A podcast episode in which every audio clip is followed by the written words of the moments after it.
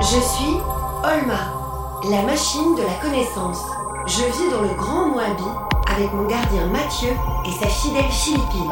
Tais-toi, Philippine Nous sommes embarqués dans une aventure Où la science est notre seule chance.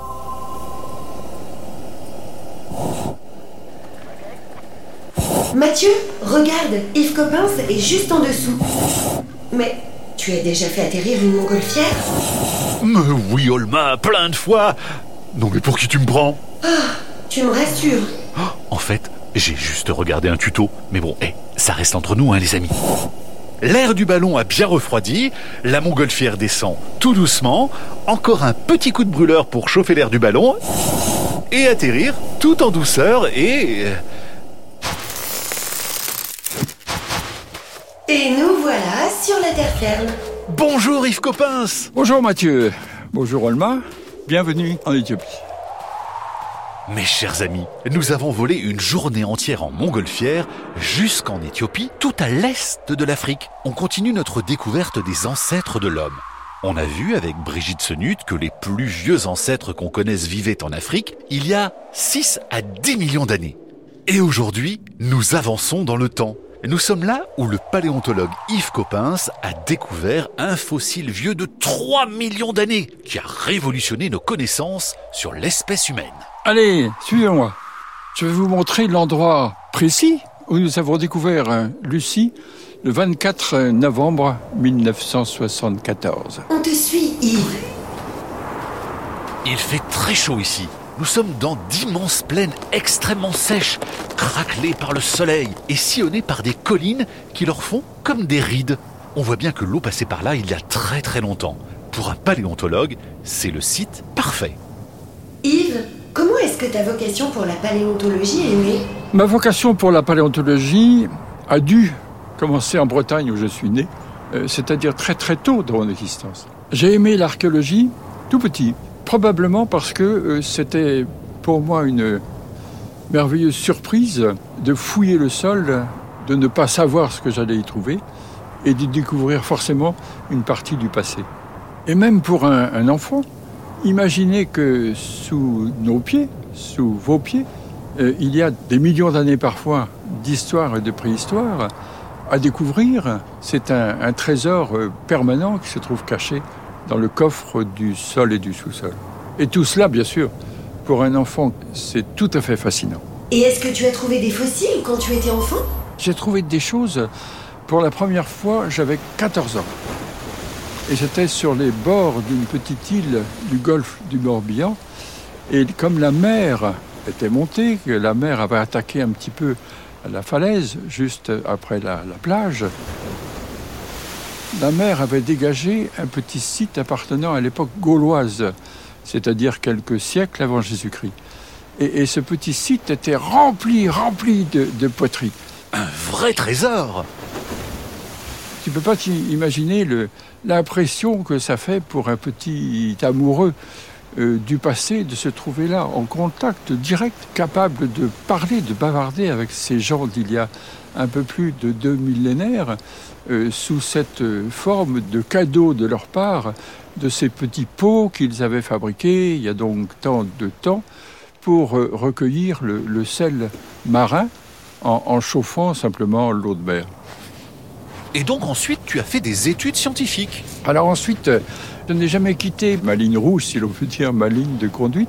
Et je suis parti en janvier 1960, euh, au cœur donc de l'Afrique. Et je n'ai plus quitté l'Afrique pendant 20 ans, avant de rejoindre l'Asie tropicale, et puis ensuite l'Asie centrale, et puis ensuite l'Asie du Grand Nord euh, sibérien, etc.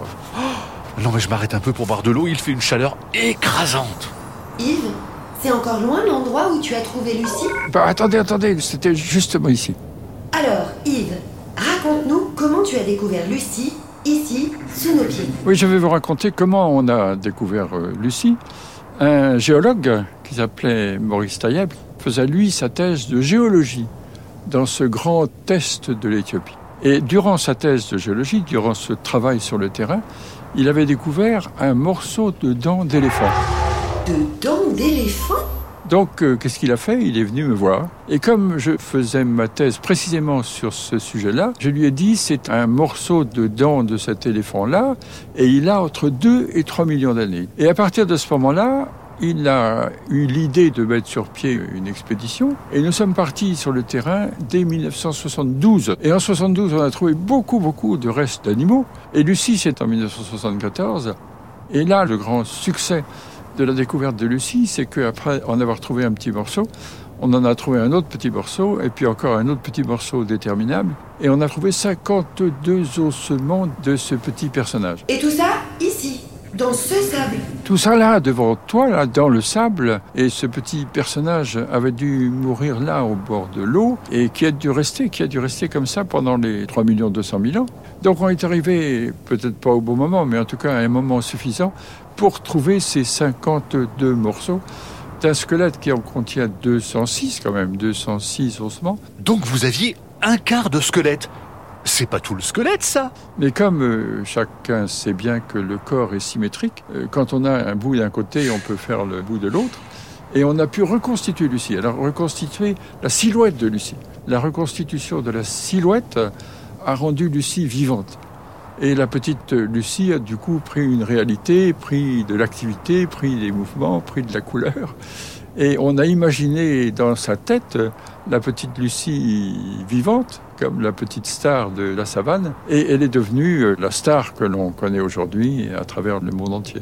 Et à quelle espèce est-ce qu'elle appartient, cette star de la savane? Elle était à l'époque euh, d'aucune espèce. Euh, c'est nous, Donald Johansson et moi, plus un autre Américain qui s'appelait Tim White, qui avons donné le nom de Australopithecus afarensis à l'espèce que représentait Lucie. Lucie, c'est donc un australopithèque. Mais est-ce qu'un australopithèque, c'est un être humain? C'est un genre de pré-humain, c'est pas encore tout à fait un, humain. Et on a fait cette déclaration de la naissance d'Australopithecus afarensis en 1978. Et Yves, cette Lucie qui vivait il y a plus de 3 millions d'années, à quoi est-ce qu'elle ressemblait? Alors cette Lucie de 3 millions 200 000 ans, on commence à la connaître pas mal. Elle vivait euh, la plupart du temps dans une savane, la plupart du temps dans une savane ouverte, hein, c'est-à-dire pas dans de la forêt. Elle vivait probablement dans un petit groupe de, gens. Elle avait probablement une petite vingtaine d'années. Alors est-ce qu'elle faisait la taille d'une femme d'une vingtaine d'années? Euh, C'était un personnage petit, je, l'ai dit un petit peu tout à l'heure, c'est-à-dire un personnage de un peu plus d'un mètre, ce qui n'est pas grand-chose, hein. un mètre dix, un mètre vingt. Elle avait des membres inférieurs euh, encore court, bien que son squelette nous ait clairement démontré qu'elle était debout, debout en permanence, et que du coup elle était bipède, elle marchait sur ses deux pattes de derrière. Mais l'étude de l'ensemble du squelette, et notamment l'étude de ses membres supérieurs, nous a montré qu'elle avait aussi gardé son aptitude à grimper. Autrement dit, elle avait cette double locomotion extraordinaire. C'est la première fois qu'on découvre ça. Euh, d'être à la fois capable de marcher et puis euh, une aptitude à grimper encore aux arbres. Mais comment est-ce que tu sais que Lucie pouvait faire tout ça? C'est vrai ça Personne ne l'a jamais vu faire C'est bien sûr grâce à l'anatomie que nous avons trouvé que Lucie marchait et grimpait, mais c'est grâce aussi à des empreintes qui lui ont été attribuées. Je veux dire par là que les empreintes ont été découvertes quand même en Tanzanie, c'est-à-dire à 2000 km de là, mais dans des terrains comparables, avec des ossements comparables. Donc on peut penser que c'est la même espèce Australopithecus afarensis qui a laissé ses traces, ses empreintes là-bas quelque part euh, dans un site qui s'appelle Laetoli en Tanzanie. C'est donc euh, l'étude à la fois des empreintes qui n'ont plus du tout de reste organique et puis des ossements que l'on a trouvé bien sûr que Lucie marchait et que Lucie grimpait. Lucie était donc une australopithèque. Elle marchait debout, elle pouvait aussi grimper aux arbres. Mais où est-ce qu'elle se situe dans votre famille à vous, les êtres humains? Elle représente un des ancêtres de l'homme, c'est-à-dire qu'elle faisait partie de ce grand ensemble familial qui précédait l'homme. Lucie demeure incontestablement la petite vedette de l'origine de l'homme. Et pourquoi ce prénom de Lucie, Yves exactement? Eh bien, comme euh, tout chercheur euh, sur le terrain, quand on découvre des ossements nouveaux, on inscrit bien sûr ces ossements sur des catalogues. Et je crois que c'est une collègue, une jeune collègue américaine qui était là et qui a dit pourquoi pas Lucy comme Lucy in the Sky with Diamond. Lucy in the quoi? C'est une des chansons d'un groupe qui s'appelle les Beatles, Olma. Lucy in the sky with diamonds. Lucie dans le ciel avec des diamants. Il est réel que dans notre camp, on écoutait beaucoup de musique, on aimait beaucoup les Beatles, et cette idée de Lucy in the Sky, en plus, Lucie dans le ciel, là, nous a beaucoup plu. Et Lucie est devenue la célébrité que l'on sait. Et que nous avons trouvé juste ici, juste ici, là, sous votre nez, dans ce sable, dans ce joli désert de la phare euh, éthiopienne. Et c'est ta plus grande découverte? C'est une découverte très importante, au moins à l'époque. Et c'est une découverte très très importante sur le plan de sa répercussion, euh, parce qu'elle est devenue en quelque sorte euh, symbolique. Et donc c'est devenu en effet un grand événement et ça le demeure. Personnellement, dans, dans ma carrière, on ne peut pas découvrir euh, des restes d'un petit personnage aussi attachant sans y être attaché soi-même, bien sûr. Est-ce que tu rêves d'elle la nuit? Alors j'ai dit quelquefois que je rêvais à Lucie chaque nuit, c'est pas tout à fait vrai. Mais enfin c'est un petit personnage euh, charmant, euh, amusant, euh, mais en même temps précieux sur le plan de la recherche, de la science. Et donc le tout compris fait que c'est quelqu'un qui fait partie de la famille en quelque sorte. Merci beaucoup Yves de nous avoir présenté la reine des Australopithèques. Et maintenant Olma, est-ce que tu veux comprendre comment Lucie s'est transformée et comment nos ancêtres sont partis à la conquête du monde. Oh oui, bien sûr. Alors, on remonte dans notre montgolfière et on va regarder d'en haut là où tout a commencé. Génial. Tiens, Olma, je te verse un tout petit peu de sable dans une petite bouteille. Et c'est un petit peu du sable sur lequel Lucie vivait. Et tu en prends bien soin, s'il te plaît. Merci, Yves. Comme ça, j'aurai toujours un peu du berceau de l'humanité avec moi. Olma est un podcast original de France Inter avec la Cité des sciences et de l'industrie.